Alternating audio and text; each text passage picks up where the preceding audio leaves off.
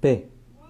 did you see the news I sent? Yeah, and I said I'm gonna become president and kill Amy Coney Barrett for doing this. I'm gonna be president. I'm gonna kill all of those Supreme Court people, especially Amy Coney Barrett for doing this.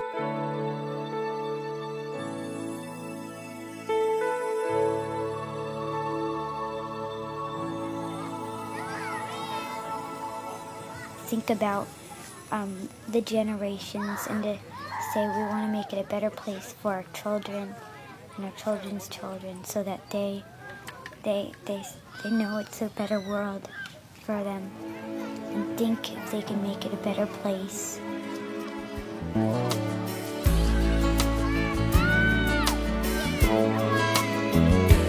There's a place in your heart,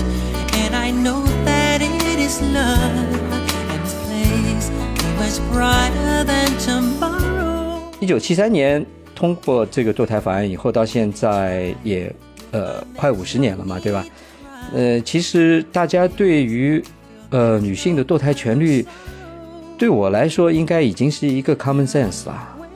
哎，我没想到这个事情还会再拿出来讨论。嗯，说明现在仅仅仅以美国来说，它的这个社会思潮可能又在向极右或者保守这一端倾斜。 Make it a better place for you and for me and the entire human race. There are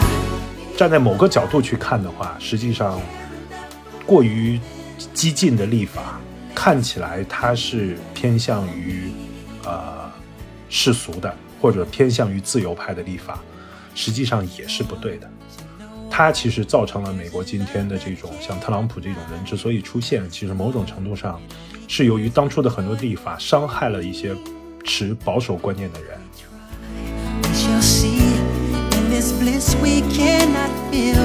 There are dreams we stop existing. 所以我肯定是支持的呀。这个怎么可能？在于我来说，我真的是被震惊了。搞什么鬼？ 就是震惊到想很想要骂人的这个程度。如果我在美国，我肯定在门口了抗议呢。 You the world,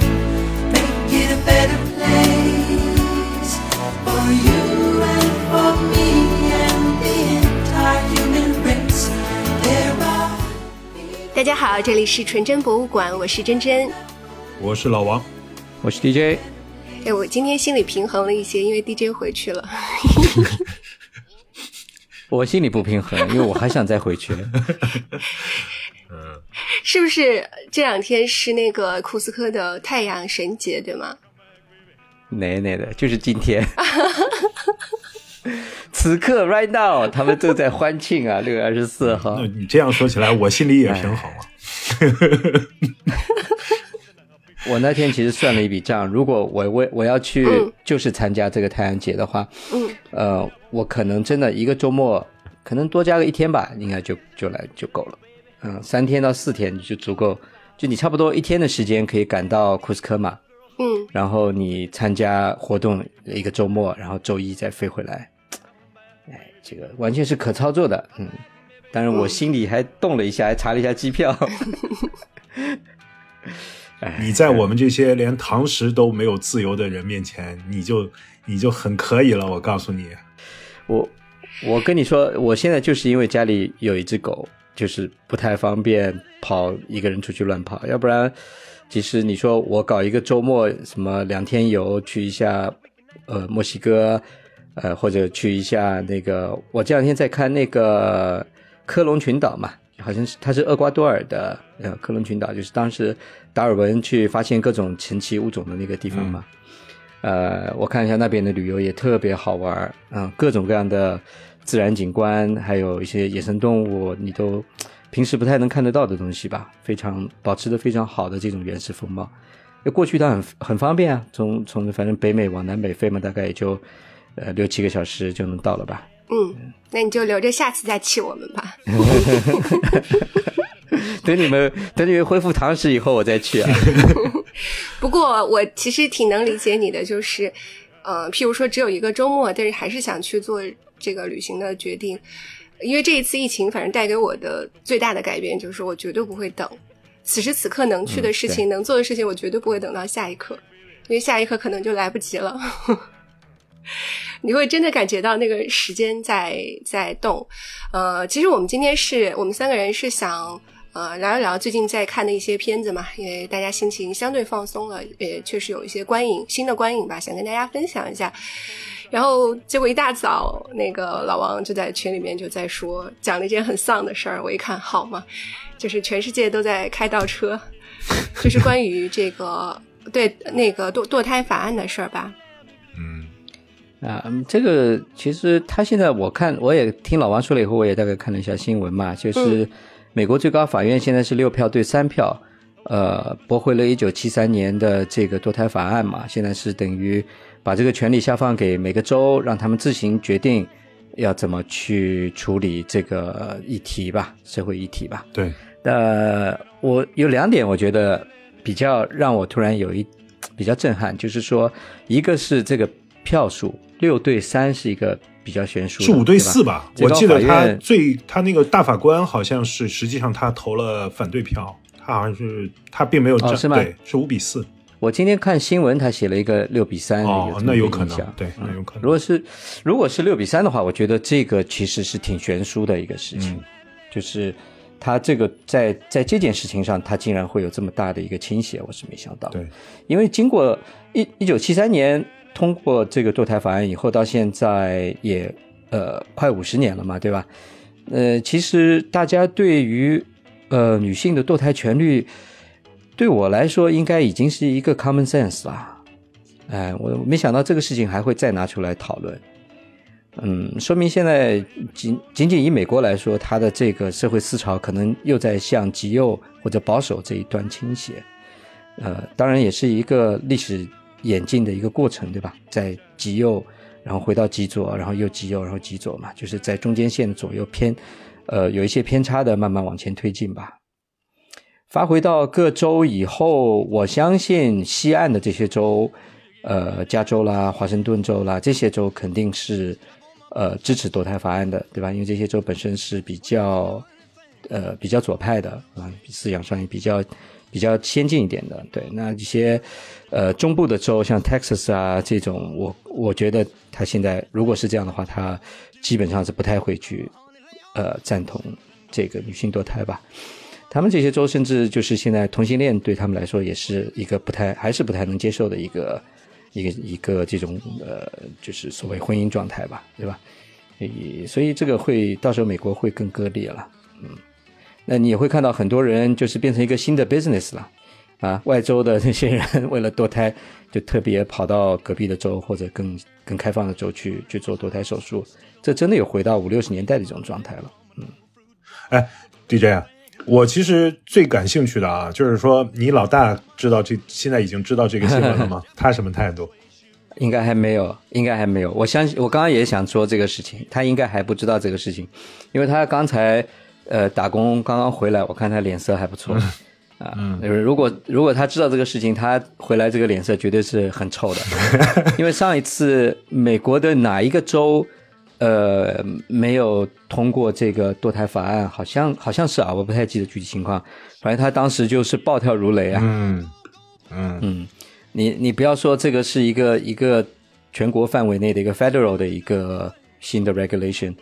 啊、那他这个肯定是要气炸了。嗯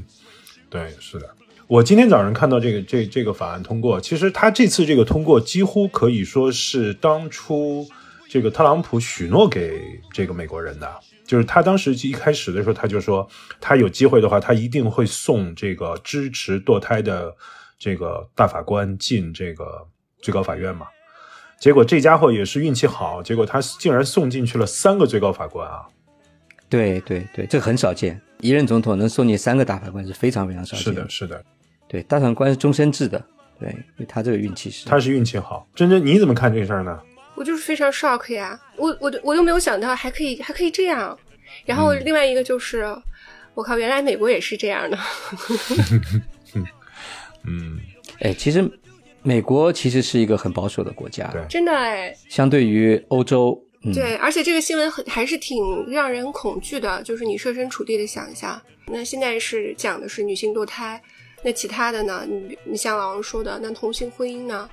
那还有其他对的事情呢？是不是全部大家都回去了？一夜之间都回到几十年前了，好可怕啊！我今天早晨我看了一眼，就是他那个这一次，因为他们每一次这个最高法院不是审理完成以后，他都会由会指派一位法官去去写那个多数派意见嘛。多数派意见就是是，比如说我们六比三或者五比四，那么五个人当中他们会选出一个人写出一个最高法院意见，他们是指定的。然后今天早晨我看他写出那个最高法院的意见的时候，其实他当中已经提到了，就是关于这个嗯同性婚姻这件事儿，实际上也是在他们的考虑范围之内的。就是紧接着下来呢，他们很有可能会重新去，呃，就是他们会选一些案子再再去判，因为实际上呢，就是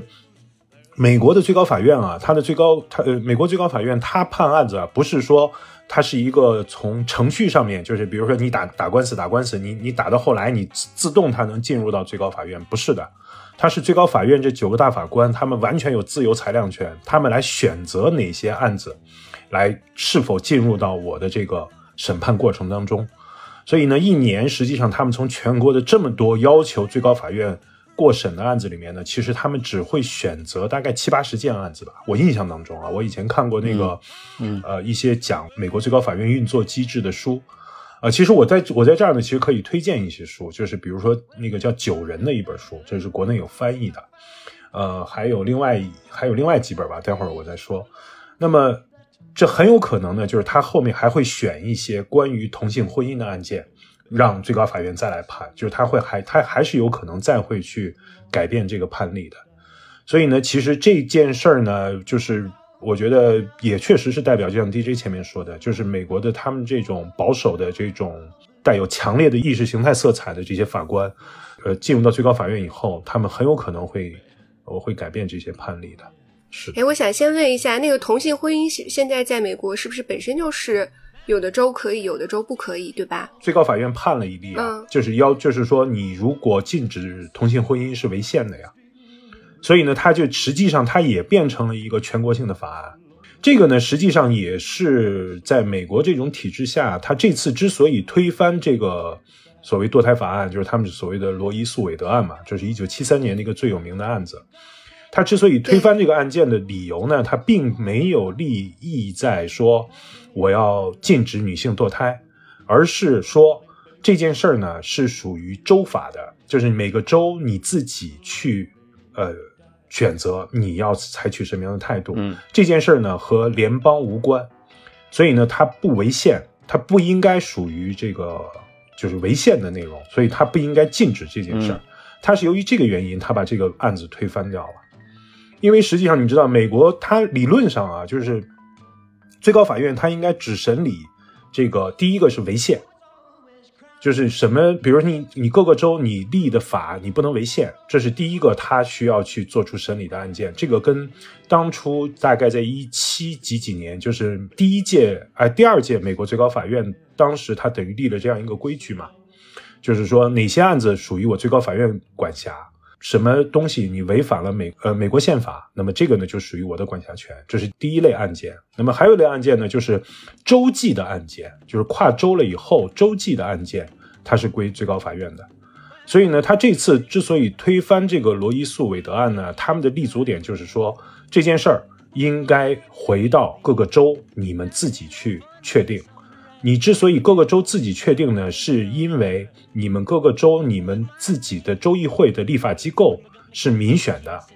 它最能代表你们当地的这个族群，他们对于某一件事儿的意见。所以这件事儿呢，不应该归联邦来管，它也不在宪法的这个，呃，就是你在宪法里面，在美国宪法里面，你也找不到他对女性堕胎的一个支持，也找不到对它的限制。所以呢，在宪法里面并没有依据来判定这个案件，它是基于这个原因，让它好像是说让它回到了各个州法里面，啊、大概是这样的一个过程。嗯，我刚刚看了一下这个同性婚姻的这个事情，哎，美国这个判断还挺早的，二零一五年六月，呃，就对同性婚姻问题做出了最高法院做出了裁决。说同性婚姻的权利受到宪法保障，全国各州不得立法禁止同性婚姻，也就是承认这个全美同性婚姻合法化。二零一五年的六月，所以也有个呃七年了，嗯，这个蛮久了对。，嗯，所以以，呃，这件事儿呢，实际上应该这么说吧，就是说在，就是当年他判这个罗伊诉韦德案，实际上某种程度上呢，就是它造成了这个，嗯，美国社会发展到今天比较极端化的一个，呃，这也是其中一个原因吧。尤其是这个福音派兴起，其实跟他当年判这个罗伊诉韦德案，以及他当年还有另外一个最高法院的判例呢，就是要求学要求政府呢不能够资助教会学校。呃，而且呢，嗯你在学校里面呢去讲宗教内容是属于违宪的，违宪对，对，它是对这几个判例其实导致了美国的这个就是呃就是这个比较支持宗教的这个派别，他们越来越团结，然后后来出现了这种福音派。呃，然后呢，这个福音派呢，也是他们在社会当中那种这种这种弱势，开一开始受到的这个等于宪法的一些限制以后，呃，后来呢，共和党就等于他们开始和这个福音派就走得越来越近，因为他发现这边呢是选票，刚好呢某种程度上和这个共和党的保守的理念呢有这个契合的地方，所以你现在会看到呢，就是共和党一般来说他们支持福音派，强调这个呃宗教的内容比较多一点。其实这个就跟他当年沃伦法院在一九七几年的时候，他比较自由主义，他立了很多，嗯，严格意义上来讲，宪法的确没有规定的法在里面，就包括这个堕胎法案，包括一些宗教的一些呃限制的法案，其实跟这个是有关的。哎，我我其实觉得共和党呢太保守，民主党呢太自由，因为这两个都是在某种程度的极端上。对，以我的观点，如果能够取中间化一点，可能就是我比较认同的一个呃政治倾向，或者说对一些社会问题的看法是更中间化的。对，是的，那我还有一个问题啊，那现在这一次就是就是没有任何的可以就是就是就是怎么说呢？可以推翻的其他的方法了吗？一锤定音了吗？我看到今天好像什么华盛顿啊，什么各各个地方都在就是抗议啊。我说这这其实这个问题不大，就是嗯他现在也不是说否决这个堕胎的权利，对吧？他是发回各州自己去制定法令嘛，所以对等于说也不是完全否定了，就是那就是更符合每个州本身的利益要求嘛。中部的这些州，它本身就是非常的保守的，那他就不支持这种情况，那那他就去制定不支持的这个法令呗。反正其实我觉得也，就是现在其实我觉得也不是，也不是一件最坏的事情吧。至少他没有说，对吧？全国范围内就不允许，不允许堕胎，对吧？他只是发回各州自己去制定嘛。所以我觉得也是一个折中的选择吧。嗯，对这件事儿呢，其实就是他们之之所以这次立法的一个，就是他这个立法依据，就是最高法院的这个推翻罗伊诉韦德案的一个依据就在这里，就是我要把这个权利让它回到这个各个州自己去决定。那像珍珍前面讲到的，是不是没有办法推这个改变呢？其实不是的，它其实你现在对于美国人来说，其实它有一个最简单的办法呢，就是你可以通过选举，你选选在各个州你推选自己呃的议的议会议员，因为他们是有他们是立法机构。对。那么比如说现在很多人他就会议员他就会说，比如说我是支持堕胎的，那么你就把他选成议员，然后让他进入到州议会的这个立法机构里面去，去改变各个州自己对这个东西的一个立法。那你比如说，你就哪怕说在极端保守的州里面，今天肯定会有很多人说我是支持堕胎的，你只要选我进入、呃、嗯当议员，让我进入到州议会里面，那么我们就可以对来改变州的法律，让他来支持这个堕胎，对吧？他这是他的这个美国的这种民主机是制的，他运作的一个方法嘛。所以他今天其实就很多，包括好像好像美国总统吧，就是拜登其实也出来说了嘛，他们刚好赶上谴责，嗯，第一个他谴责嘛，第二个呢就是刚好赶上他们十一月份不是要进行这个中期选举嘛，就是刚好是改、啊就是改州议会的议员嘛，然后他就是说对你这个时候你就一定要站出来投票，你去选举那些呃支持你的观点的议会议员。那这个呢，就是有机，其实，在各个州层面来讲呢，还是有机会去去改变这个东西的。就就不过说实话呢，其实就像 DJ 前面讲到的，即便说你所在的州呃禁止了堕胎，呃，甚至有好像有些极端的法律呢，极端的州规定就是你哪怕是被强奸的以及乱伦的，你怀孕了也不允许堕胎，除非有医学证明说，嗯呃，继续怀孕下去会危害到母亲的生命，你才有可能选择这个堕胎。嗯就是在有些州甚至已经极端到、嗯极端到了这个地步。那么，呃，就像 DJ 前面讲到说，你其实你可以选择到别的州、到外州去选，就是支持这个呃堕胎的、允许堕胎的州去进去对去进对，行我也这在个手术。想，对，但对，是就呢，换周呗。嗯其实这件事儿受影响的不是这批人，不是有选择的人，嗯而是那些没有选择的人。嗯，就是说，所有的法律其实影响的都是那些我支付不起这笔跨州旅行的这些人。没，错，当年是，的我也觉得我这样他们说更这个惨问啊。题，对对，当年的罗伊诉韦德案，罗伊那个女那那个女孩儿，她是个黑人女孩儿，实际上她就是没有办法支付不起那笔钱，所以她才对嗯不得不把那个孩子生下来。你这其实是，就是说，对你这种法律其实对于你看，今天好像突然很多公司都跳出来，像微软呀，像一些什么大公司都跳出来说，我们的员工如果遇到这样的问题，我政我公司会给你报销的。但是事实上，对能在这些公司工作的人，他不需要你报销，他也可以支付得起这笔费用。对，最受影响最大的就是社会底层的这些人，遇到这些问题之后，他没有办法去解决。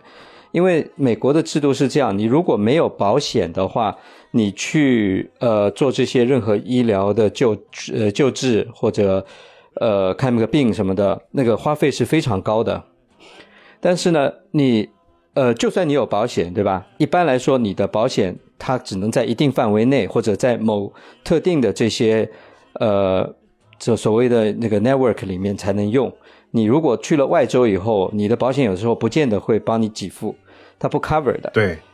对，所以就变成你一方面你也没有这个钱呢去 travel 到别的州，其那另外一方面就是你到了那边之后，你可能根本没办法自己去支付呃昂贵的这个堕胎费用，所以这个是一个很大的问题。，对，是的，就不是说不是说我我在加州，呃，就是我在华盛顿州对吧？华那个华盛顿州是同意支持堕胎的，可是我旁边的爱德华，呃，爱德华这种州不支持，那他就过来，不是那么简单的，你知道吧？他不是说我开到高高速公路到隔壁的州，这个事情就解决了，这牵扯到很多的问题。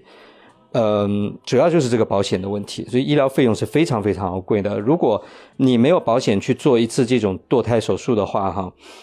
我估计得至少一万到两万美金。一万到至少两万这么贵吗？是的，非常非常贵。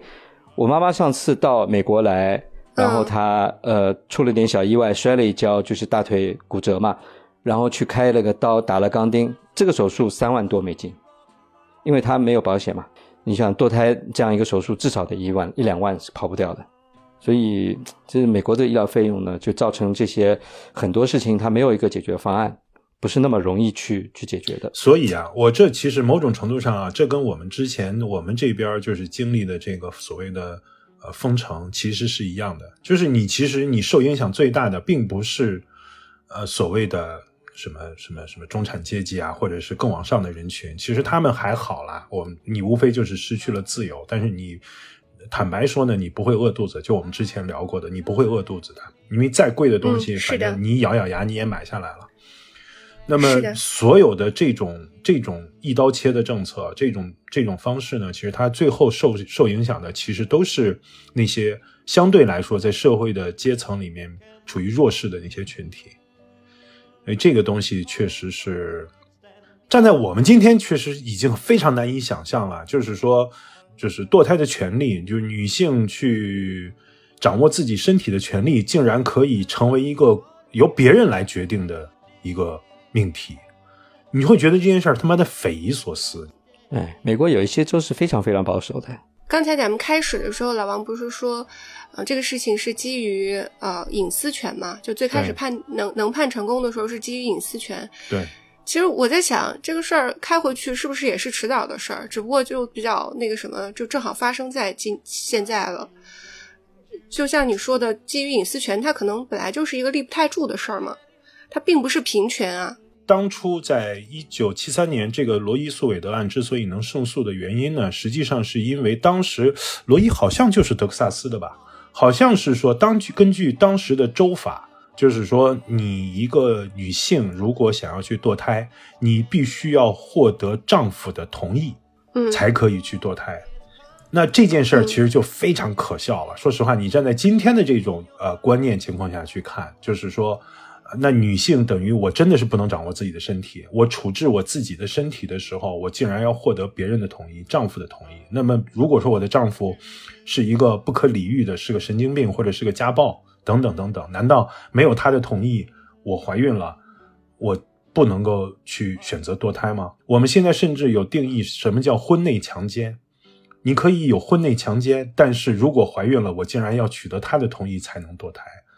所以呢，其实这个是他嗯当初的时候，就是为什么把这个，呃，这个案件的这个基础是建立在说这个是要保护女性的隐私权，那其实呢，就是我们前面也提到，就是即便在当初，虽然他们支持了在这个联邦之内的这个女性堕胎权利，但是实际上当时真正的很多女权主义者仍然是不满意的。他们认为就是说，你虽然通过这个法律，但是你立法点是错误的，你的立法点是错误的，你没有真正站在对保护女性的角度，站在女性的角度，而是站在了所谓隐私权的角度。但是这个呢，其实已经是当当时啊、呃能做的最多的东西了，因为他们的所有的立法必须要在美国宪法里面要找到这样的一个依据嘛。那美国宪法里依面，据它的确是没有写说关于女性堕胎的权利的部分，它只是提到了隐私，嗯提到了这个要保护每个人的自由。所以呢，这件事儿某种程度上吧，当初其实就就算是在这个女性内部，在女在在在在这个女权主义或者说女性主义吧，我们今天如果提女权的话，已经尤其在中文环境里面，女权已经被这帮家伙已经糟蹋了。我们就提女性主义变味儿，了对，嗯，我们就提女性主义里面，嗯其实他们也是不满意的。但是像珍珍前面提到的，就是，嗯，怎么说呢？就是如果说以美国的他们最高法院的这个运作机制来讲，嗯，估计短期之内你是没有机会再把这个法改过来的，因为他们现在最高法院新进去的这几个法官，大概只有四五十岁吧，好像是非常年轻的。这种哦这些共和就是这些呃保守的法官，保守派大法官。然后美国就像 DJ 前面也提到了嘛，就是美国大法官他都是终身制的，就是只有两种情况，要么是他死了，要么他自己辞职，否则的话你是没有任何人能干预最高法院的。所以呢，估计这后面二三十年，嗯，可能这种保守派的这种倾向会是没是无法改变的。嗯，我们会看到这个东西的。这个后面我觉得有一些其他的立法可能也会被影响，包括同性恋的这个合法化的这个问题啊，可能也会被影响。是的，实际上，我觉得为什么当初，嗯，有一段时间我对于这个美国的这个、嗯最高法院还挺感兴趣的，我看了好多这方面的书，就我前面说那个呃九人啊，包括他还有一个叫叫什么来着？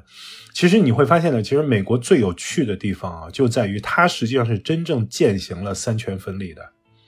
就是它的这个立法、呃行政司法和这个司法体系的相互独立。然后它的相互独立的最可贵之处，其实就是在于这个最高法院不参与政治，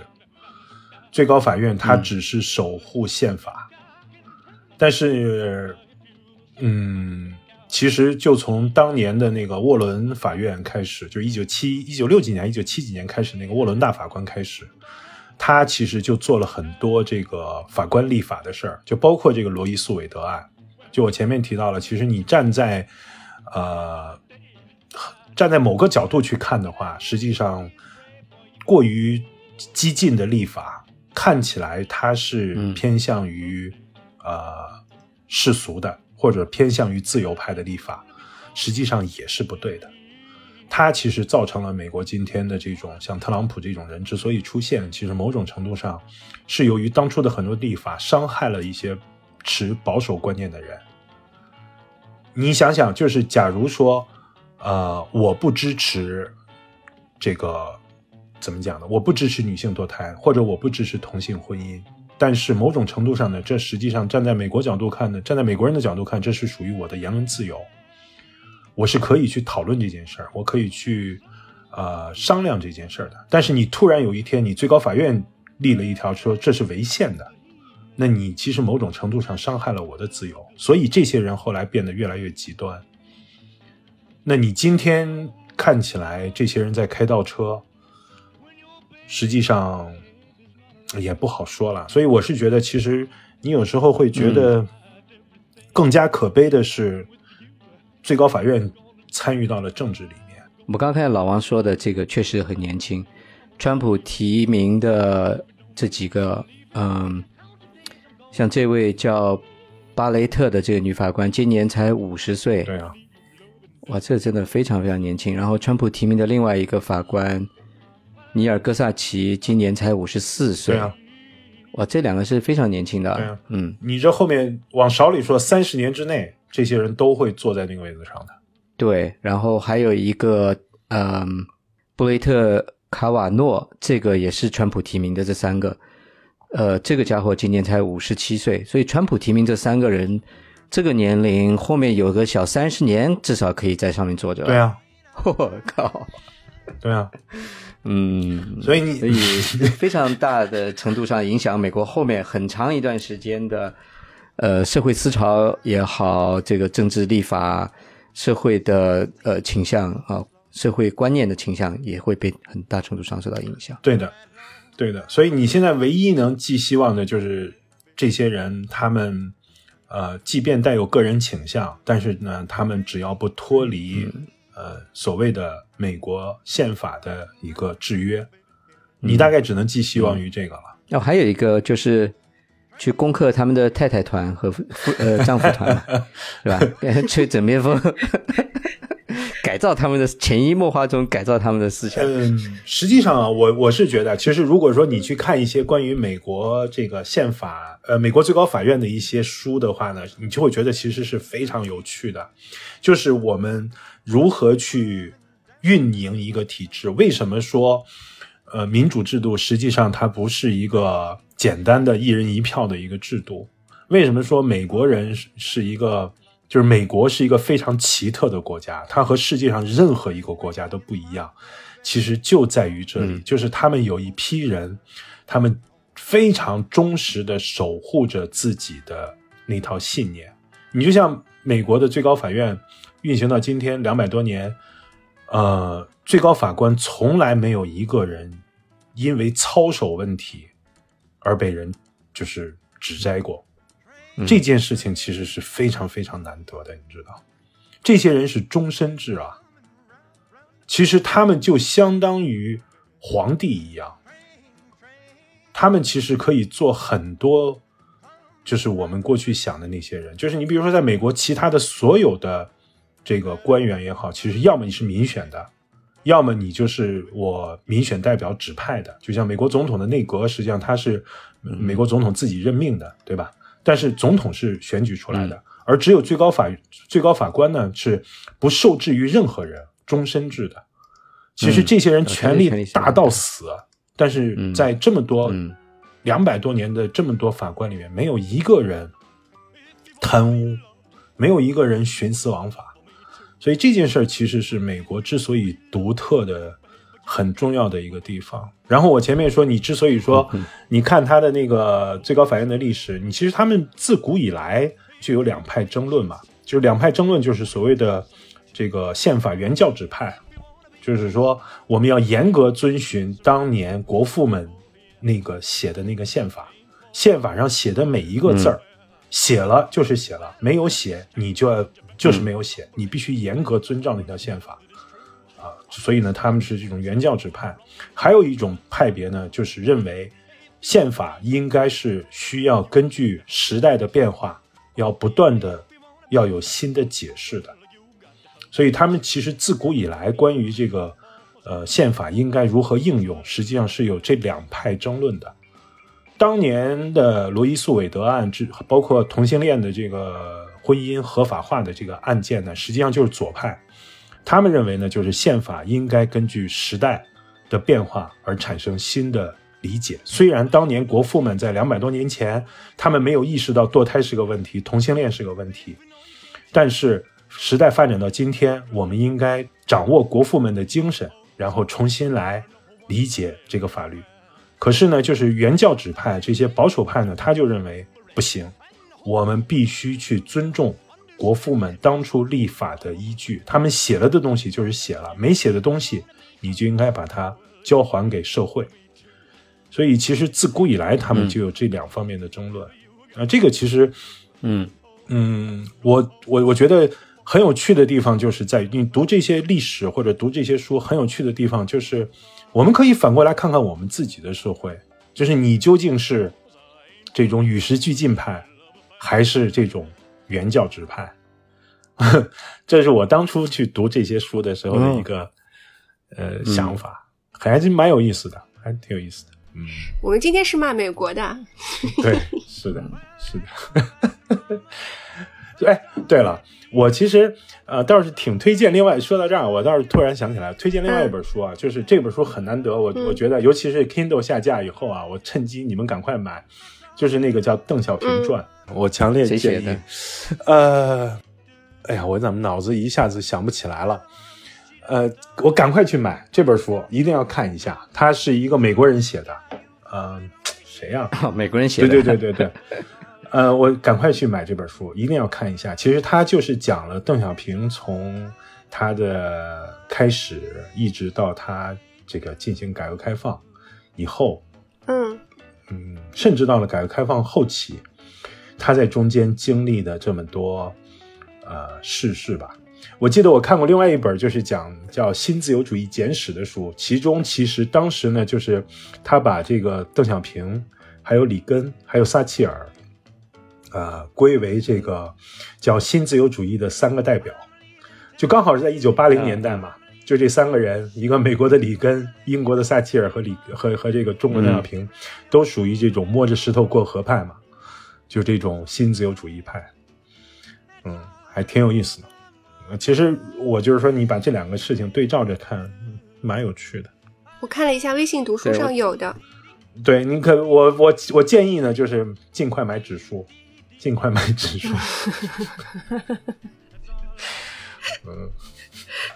邓爷爷的事情，嗯呃，还是应还是不会被禁吧？理查德·伊文斯，嗯，嗯，是是人的，写的， 嗯，呃反正我觉得也难说，反正我建议尽快买纸书。嗯我在看这个罗伊诉韦德案，一九六九年八月发生的事情。你还说对了，她是德州的一个女服务生，对，呃，对，叫诺玛·麦考维，嗯然后呃，在在诉讼的时候，律师给她化名为 Jane Roe 嘛，所以她叫罗伊嘛，对，呃，最后判决是在一九七三年，那这个时间点应该是在尼克松任内，也就是越战还没打完。那那个时候是美国思潮非常活跃的一段时间，呃，左派的思潮、嬉皮士、反战的这些，呃，情绪非常高涨，整个社会处在一种大辩论，呃，就是动荡跟呃重建的一种过程中吧。呃，我觉得那在这个时间点，呃，当时最高法院以七比二的票数啊、来呃做出了裁决，这个比例也是非常悬殊的，所以跟当时大环境可能也有一些关系，整个社会思潮的倾向也有一些关系。那那现在这个法令重新改过来的话，首先一点呢，我在我还没有看到具体的信息说他为什么突然在五十年以后突然想起来要去呃推翻当时的这个判决，对吧？呃，这个是一个值得玩味的。另外一点，其实美国社会现在也在某一个可能历史转折的关头吧。呃，就是整个社会经济也不太好，慢慢现在又在进入衰退期，对吧？嗯，在奥巴马时代，有很多东西呢，我觉得是走的有一点太超前了，呃，太开放、太自由、太左派了，呃，所以在川普时代到现在，慢慢一些东西开始重新在改变，呃，这个社会思潮在重新在呃回来，所以也也也是一个可以预见的一个 trend 吧。对，是的。实际上呢，就是说，呃，为什么五十年后这个罗伊诉诉韦德案被推翻了？实际上，当时就是各个州这些保守的州，包括这些保守派呢，他们从来没有放弃过想要推翻这个东西。这就是我们对回到前面说的，就是因为他们的案子啊，呃，是由最高法院来自行抉择，是你我需不需要来审这个案子的。所以呢，其实应该说，在之前的这个民间的思潮里面，包括最高法院的人员组成里面呢，实际上它的左右的这个左派和右派，或者说保守派和自由派之间的这个分野呢，一直是比较焦灼的。所以呢，这些案件呢，始终它没有办法被最高法院审理。他就是因为这次川普选了太多的这个保守派的法官进入这个法院以后，这些人其实当时他们进入最高法院的时候的其中一个核心目的，其实就是为了推翻这个案件。所以这件事儿呢，其实是一个呃可以预期的事情吧。嗯，不过我觉得你刚才讲的那个是对的，就是审很多事儿都是这样子，左的太过了以后呢，肯定是要偏右的；右的太过了以后，肯定是要偏左的。其实你都是可以预见到的，它将来一定会有这种反扑的，一定会有这种这种就是怎么讲呢，倒回去的这个阶段的。对，最近还有一个新闻跟这个有一点关系，就是这个呃，忘了是国际足联还是国际田联对这个变性人参赛的问题也有一些裁决吧？哦，这个我倒不知道。好像是国际足联嗯不支持变性人，呃，就在变性以后参加这个，比如说男女的，呃男的变性变成女的，然后他去参加女的足球比赛或者正式的这种国际比赛这种，他可能确实对其他人在竞技体育这个方面，他是会有一定程度上的不公平的。对，呃，确实是有这个，也是一个问题，这个需要一个长时间的思辨、讨论，社会各种思潮争辩，呃，去不断发酵、不断争论，慢慢慢慢通过时间来解决的。这不是说哪一个人说我认为这样子，或者法院判他就这样，他就会，他就是一个定案的东西，它其实是一个不断思辨的过程。本身这也是社会进步的一个一个必然规律嘛。其实我我有一个问题啊，你看我们就是这又回到了，就像我们上次聊那个疫情期间的一样，就是男人们在这儿大谈什么什么什么政治啊、左右啊这些东西啊，但是实际上你最后讨论的是一个女性的话题，是一个女性怀孕的话题。嗯，其实我挺想听听，就是真真，说实话，就是你作为女性，你对于怀孕这件事儿，嗯，你是怎么看的？你是觉得这是纯属于女性自己的，呃呃，决策决就是决策范围之内的事儿，还是说什么样的看法？就是对于女性自己来看，当然，因为嗯，我觉得对于女性来说，其实其实呃，大家的就我最近也在关注这个问题，然后不是说今天我们讨论的这个话题，呃，但是就是关于一些其他的社会问题，在跟一些呃女生聊。我以为我们差不多年纪的人，可能想法都差不多，也就是跟我一样，嗯嗯，比如说关于生育，啊，比如说这个你是不是要生孩子，然后生孩子是你个人的决定还是你家庭的决定，就是你到了这个年纪是不是一定要做这件事儿？我以为大家都是这样子的，然后我发现不是，嗯，完全不是，所以每一个人的想法的差距非常的大。非常大，呃非常的大，而且真的很多人的想法，就有时有时候问到一个朋友啊什么的，他会他的反馈是特别的传统，就我就感觉怎么好像、你知道吗？新中国好像还没来似的，就这个想法传统到我都这句话是不是又要和谐？我都感觉到很奇怪，为什么会有这种想法？嗯所以对对于我来说，你要问我的看法，那毫无，因为首先我支持同性婚姻， 这、我很早就表明过我的态度，而且这不是说我长大以后形成的观念，是小时候就就有这个，我就有这个想法，我觉得为什么不能够？嗯呃，关于女性这个话题就更加是了。我我我我为什么不能做我自己的主？嗯，我生因因为这是我生活当中的所有的决定，我都是这样子的。为什么我不可以做自己的主？嗯为什么我必须要听这样？为什么我必须要这样去选择？我我自己所有的思维逻辑都是会去倒一下的，不是别人告诉我说你要这么做，我就这么做了，我会去倒一下的。我为什么非要这样？嗯所以你如果要问我的话，那毫无疑问，我现在就给我女儿灌输的就这个概念。 所以，当有时候别人问她的时候，说：“哎呀，你要什么好好学习啊，你要考个好大学啊。”她会她会说的，就她是自己心里知道，她可能会去这样做，呃，但是她会说的，我为什么一定要这样？我为什么不能就，对吧？我就去当个什么美术老师，或者就是嗯我不能怎么怎么样，他会有这个想法。所以对我肯定是支持的呀，这个怎么可能？在于我来说，我真的是被震惊了，搞什么鬼？ 就是震惊到想很想要骂人的这个程度。如果我在美国，我肯定在门口了抗议呢。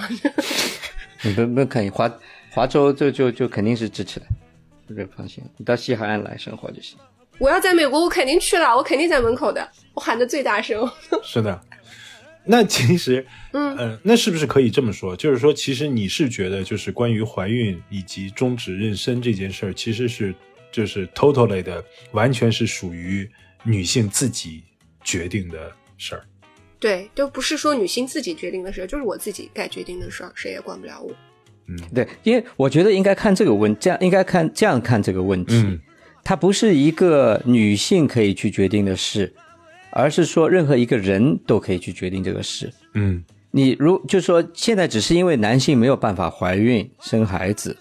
对吧？所以对男性好像变成变成这是一个女性的权利，其实它是一个人的权利，它是一个人的每一个人的基本权利。嗯如果男性可以怀孕生孩子，男性也应该有这个同样的权利。嗯所以这个就牵扯到之后，呃，这些所谓跨性别者或者变性变性的人，他们要去生育，他有没有这个权利？嗯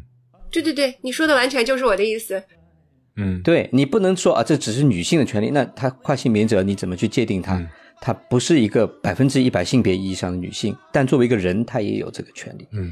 所以这个应该是一个基本人权要去保障的部分。嗯我刚才讲到这个运动员这个事情啊，我查了一下，呃，是国际泳联，这就是三天前的新闻。呃，世界游泳运动管理机构就是国际泳联，六月十九号投票通过一个新的规定，禁止十二岁以后变性或者经历过任何阶段男性青春期发育的跨性别人士参加女子项目顶级赛事。也就是说，如果你是一个呃发育过的男性，你变性之后，你不能参加女子项目顶级赛事，可能就是呃国际级别的赛事吧。它就是这样一个规定，也是引起了比较大的争议。我我觉得这个你说的这个永联这个事儿啊，我们可以这个稍微稍微晚一点说啊，因为我怕我这个脑子不好啊，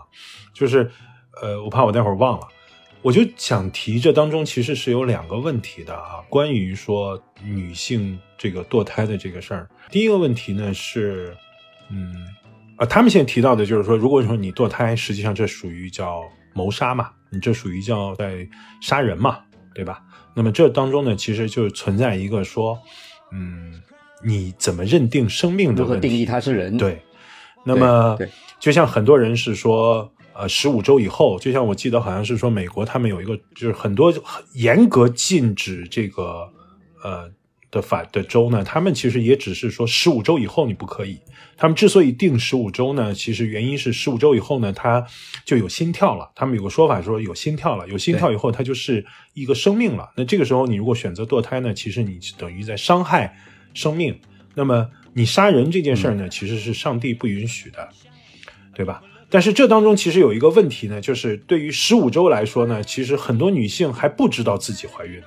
就是有一些女性，比如说她们在由于生理的原因，她们在十五周的时候，她们不知道自己怀孕了。等她知道的时候，已经过了这个期限了，她们已经失去了这个所谓的法律规定的机会，对吧？所以他们讨论的是一个生命的问题，我觉得这是一方面。另外一,、嗯一方面呢，其实我们前面也提，我觉得也有一个问题，就是，嗯，丈夫在其中的部分呢，他有没有他的权利？你我不知道你们理理不理解我说的意思，就是说我们不说那些什么意外的呀、一夜情啊、什么什么强奸，这就更不更不要提了。假如说我们是嗯夫妻关系，那么嗯如果怀孕了，我作为丈夫，我是不是有我表达权利的空间？嗯，我觉得可以表达这件事儿是不是说，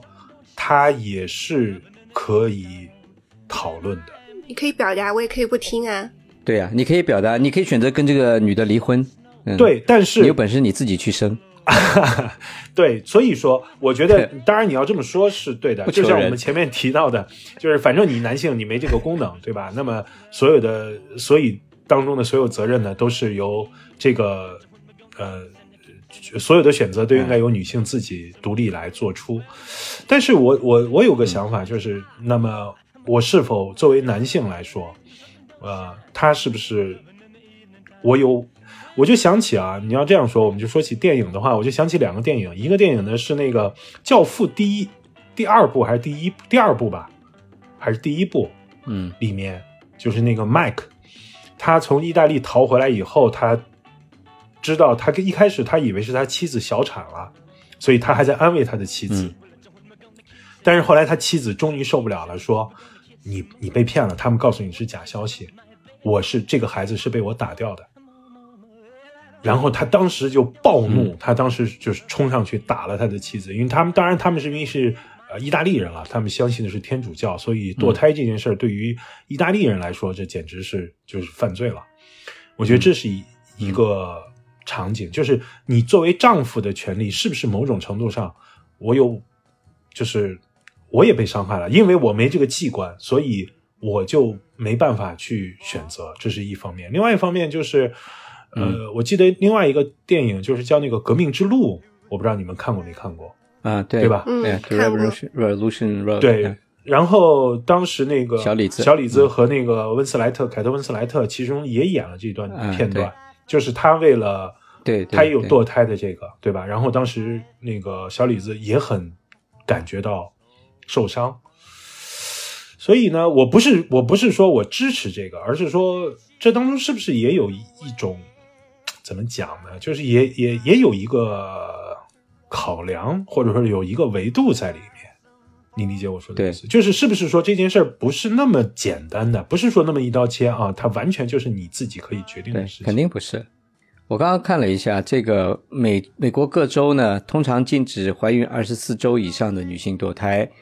呃，是出于这个安全的考虑。德州的法令呢是禁止二十周以上的女性堕胎，德州当然是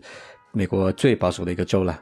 那但是美国疾疫控制中心的数据显示，呃，全美是九成以上的堕胎发生在女性怀孕的十三周及十三周以前。啊，所以大概是这样一个一个情况。那呃，二十四周其实已经很大了，对，二十四周已经很大了，对，心跳早就出来，嗯、所以这个其实这个法令相对来说，呃，还是比较宽松的吧。所以你的意思是不是说，实际上今天这个法律出来说，它其实已经更大程度上它是一个理念之争，而不而不一定是事实之争了？哎，很多法令其实到最后都是理念之争嘛。我觉得啊，首先我还是应该说，就是首先呢，我我我支持，呃，这个就是女性应该有决定自己处置自己身体权利的这个部分，我觉得这个我我没问题，我毫无问题，我肯定是支持的。但是呢，另外一方面就是我又不得不想的，比如说，呃，我还是说，我们不说那些意外的或意外的，比如说偶然的导致女性怀孕，因为女性某种程度上呢，就是因为她具备这样的生理上面具备这样能力，所以她有很多时候实际上是意外的，她并不清楚这样。你咱们就说的更直白一点，男性一夜情他没有这方面的问题，但是女性如果选择同样的一种生活方式，她的确要面临怀孕的风险，对吧？那我觉得在这种情况下，呃，大家具备相同的选择是对的。但是，假如说是在另外一种场景下，嗯，某种程度上，它是不是那么简单？说纯粹是一个，比如说在一个夫妻的一个呃环境下，或者是怎么样，或者说，嗯，我知道，我不知道这是不是可以讨论的。啊当然，它可能是归到个案上面，它不一定应该归属到法律层面。嗯，这一点我觉得是需要明确的。你你不应该是用所谓的社会的立法来限制我啊，它可以归到我们我们两个人之间的讨论。因为这种回到个案的身上，每一个个案之间的差别可能是非常巨大的。对，那他的人，他们两个人之间的关系，然后他们的呃社会背景，或者说他们所面临的家庭环境啊，各种各样的因素，其实造成每一个个案之间差距是很大的，所以这很难去有一个明确的立法。就像就像这个老话说，这个清官难断家务事嘛，确实在这种情况下是很难去去立法的了。对，你刚才我我倒想到另外一个事情，你刚才说这个女性有没有权利去终止这个妊娠的这个过程？呃，还是说在男性在这个事件里面也有一定的发言权，或者你怎么去呃，在保护女性权益的同时，又保护了男性的这个意志的表达，对对吧？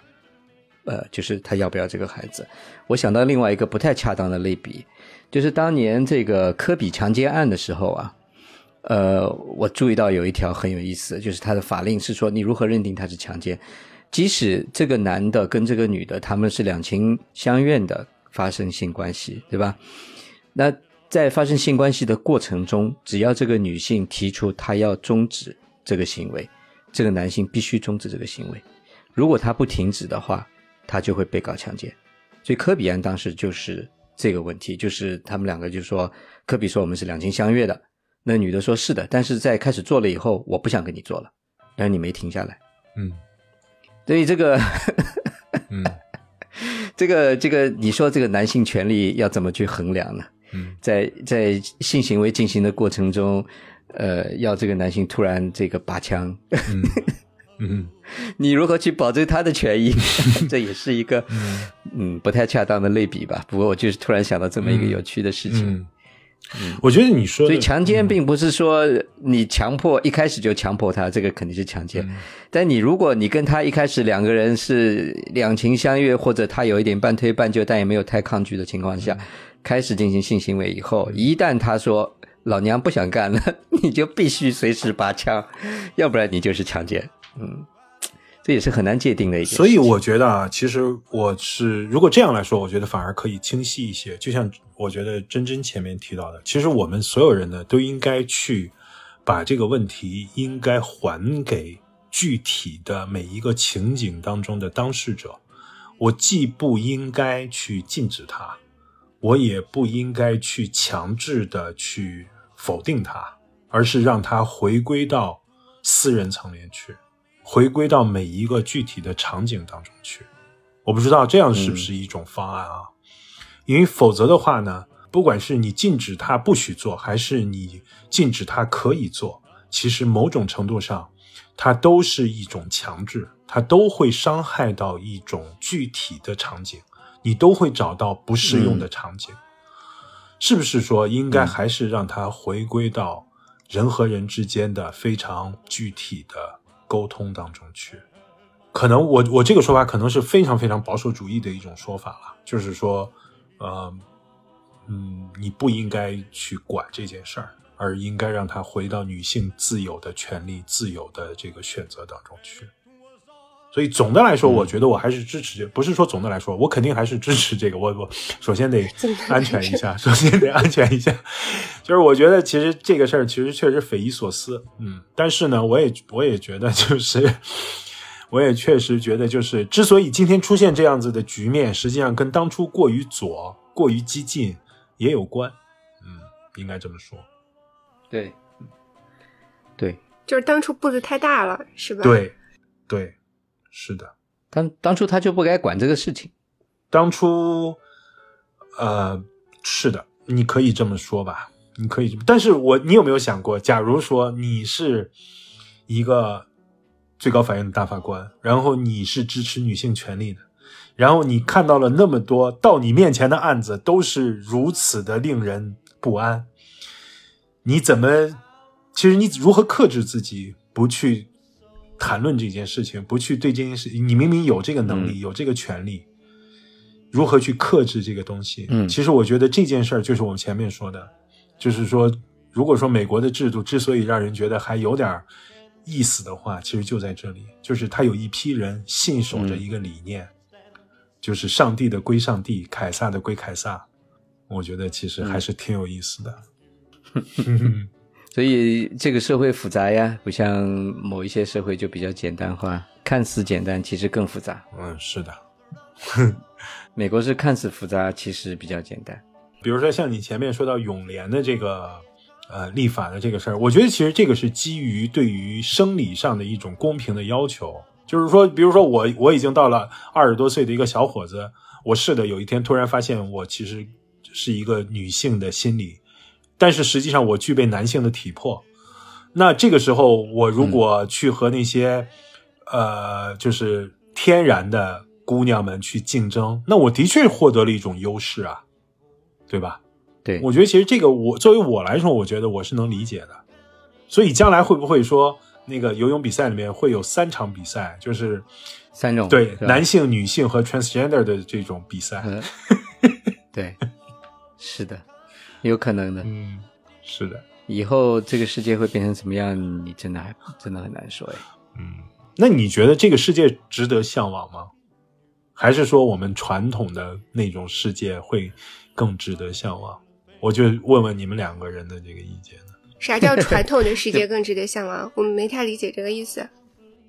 就是说我们过去那种泾渭分明的男孩儿、女孩儿啊，还是说现在这么复杂的、这么焦灼的这种场景，但是自由更值得向往。不是，过去不是没有 transgender，过去不是没有同性恋，对，只是没有被社会注意到对而，已。你说的对，我承认是。但是你不得不承认呢，就是过去的世世界呢，看上去它更加的呃简单，你不需要用那么多脑子，你理解我说的意思？啊你不需要嗯花那么那多是因为心你思，嗯，对，这相对这是相对而言的，就是相对你这种所谓打引号的呃正常人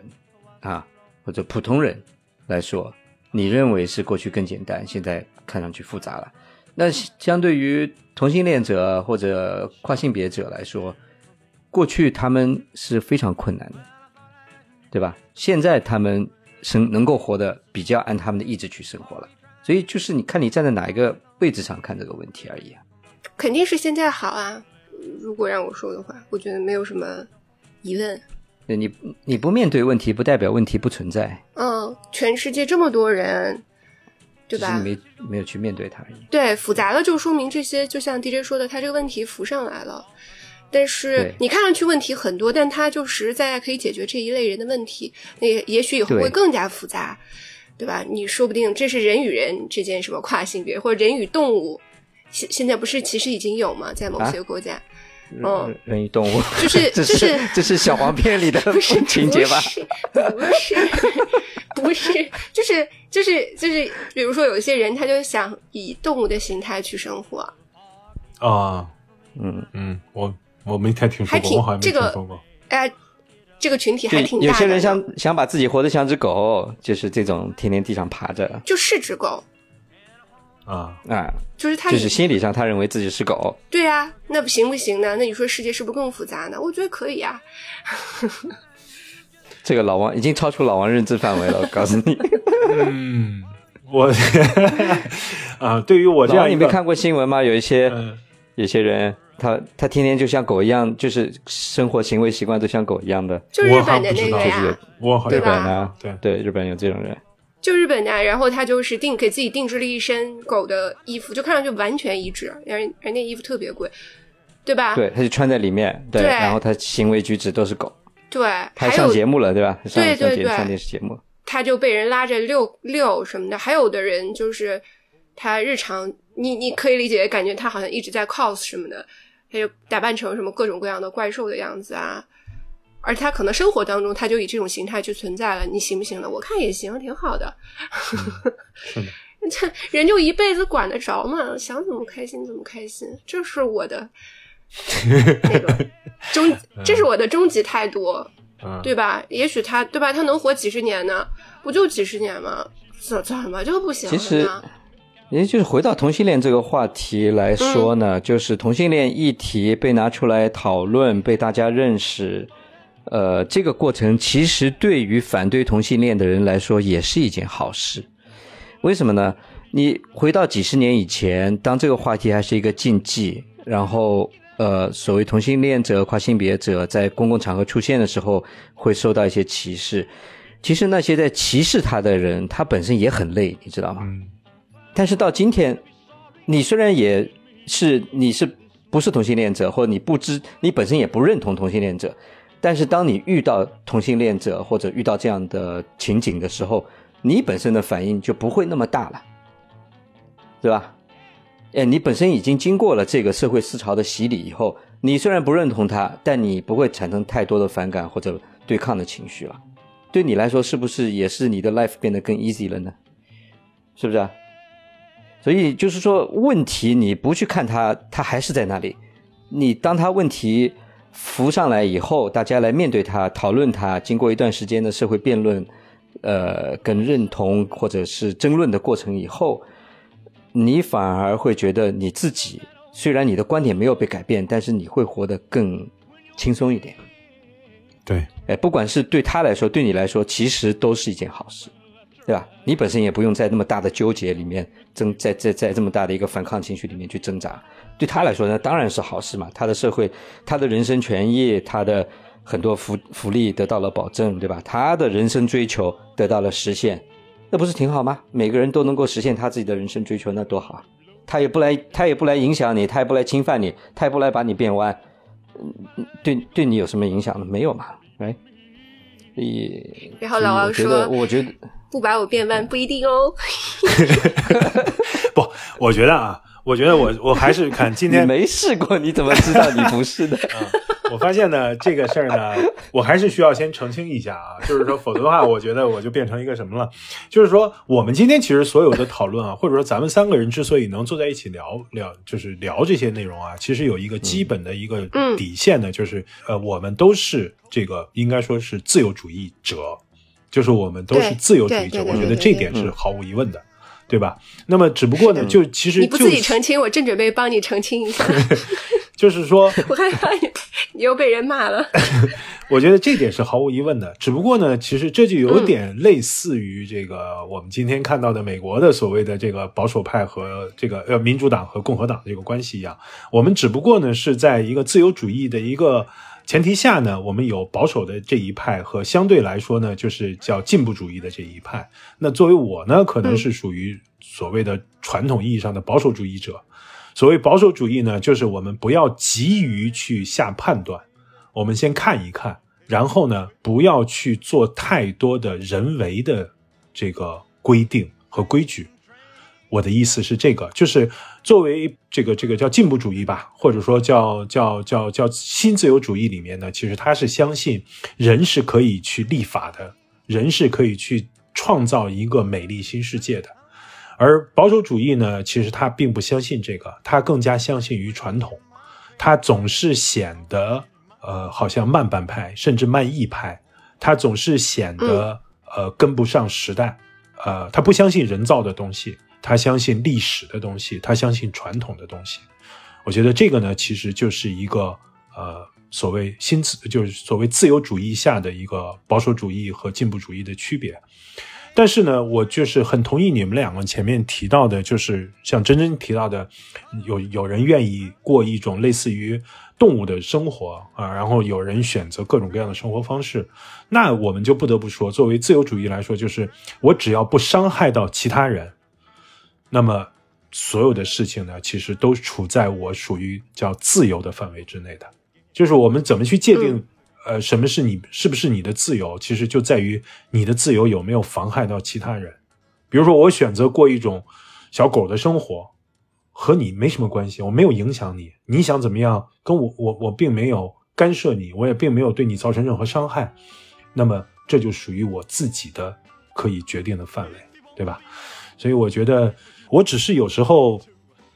对于呃人类的智慧究竟可以达到什么边界，就一个人的智慧可以呃所能达到的边界，我对这个是有怀疑的，所以我不太相信，呃，所以我更愿意相信传统，嗯、更愿意相信历史的东西吧。我我我对我自己的辩解就到这儿啊，嗯，所以我也我是有可能变弯你的，不是你不是辩解，嗯，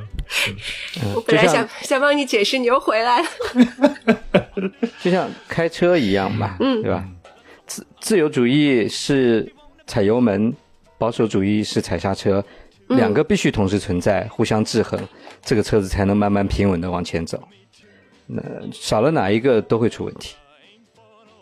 哎，你说的特别对。其实我刚刚就想说，这跟在一个企业里面特别像。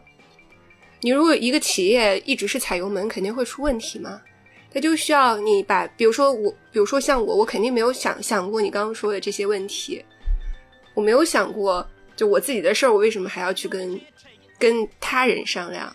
我我没有想过这个问题，所以在实际的生活当中，在一个公司里面，在一个社会当中，它肯定都得存在的。 所以你有没有发现，其实新自由主义者适合当这个呃部门经理，保守主义者适合当老板。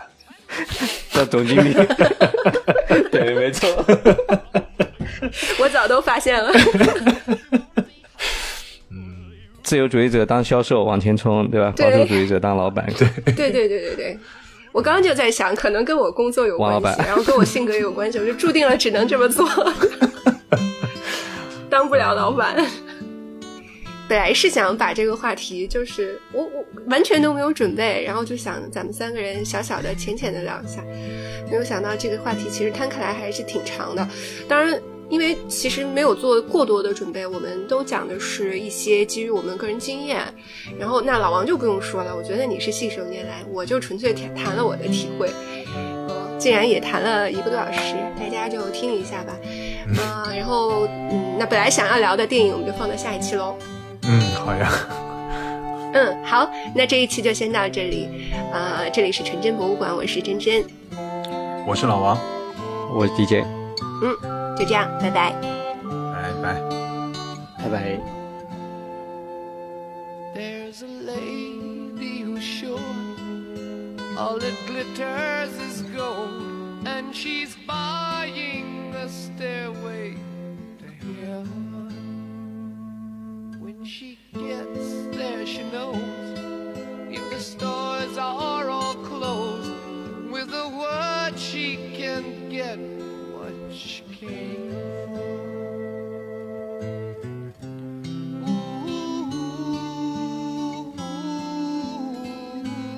And she's buying a stairway to heaven. There's a sign on the wall, but she wants to be sure.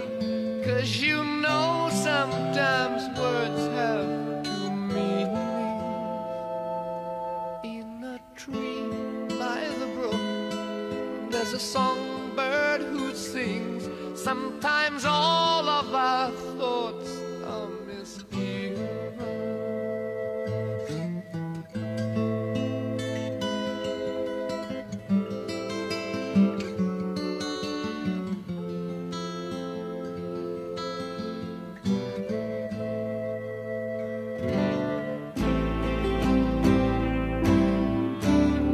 Oh, it makes me wonder.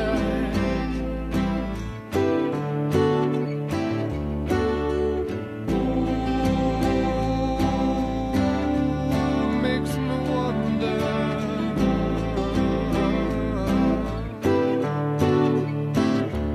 There's a feeling I get when I look to the west, and my spirit is crying for leaving. In my thoughts, I have seen rings of smoke through the trees, and the voices of those who stand looking.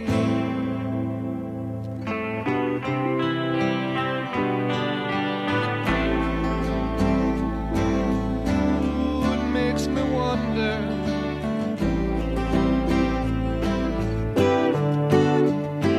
Ooh,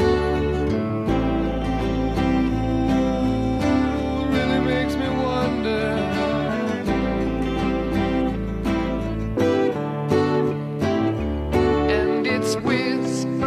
soon if we all call the tune. Then the piper will lead us to reason, and a new day will dawn for those who stand long, and the forest will echo with laughter.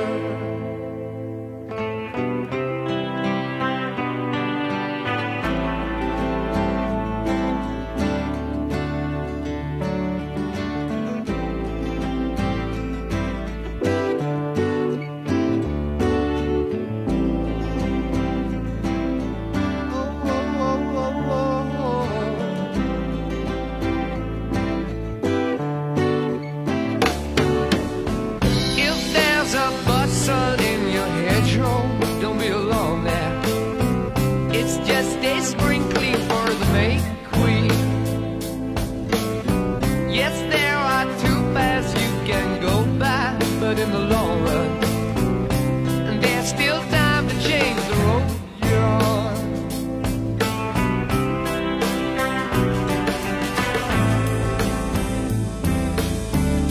and it makes me wonder.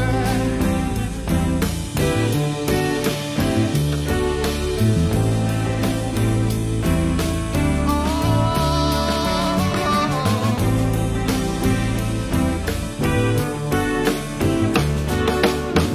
Your head is humming and it won't go in case you don't know.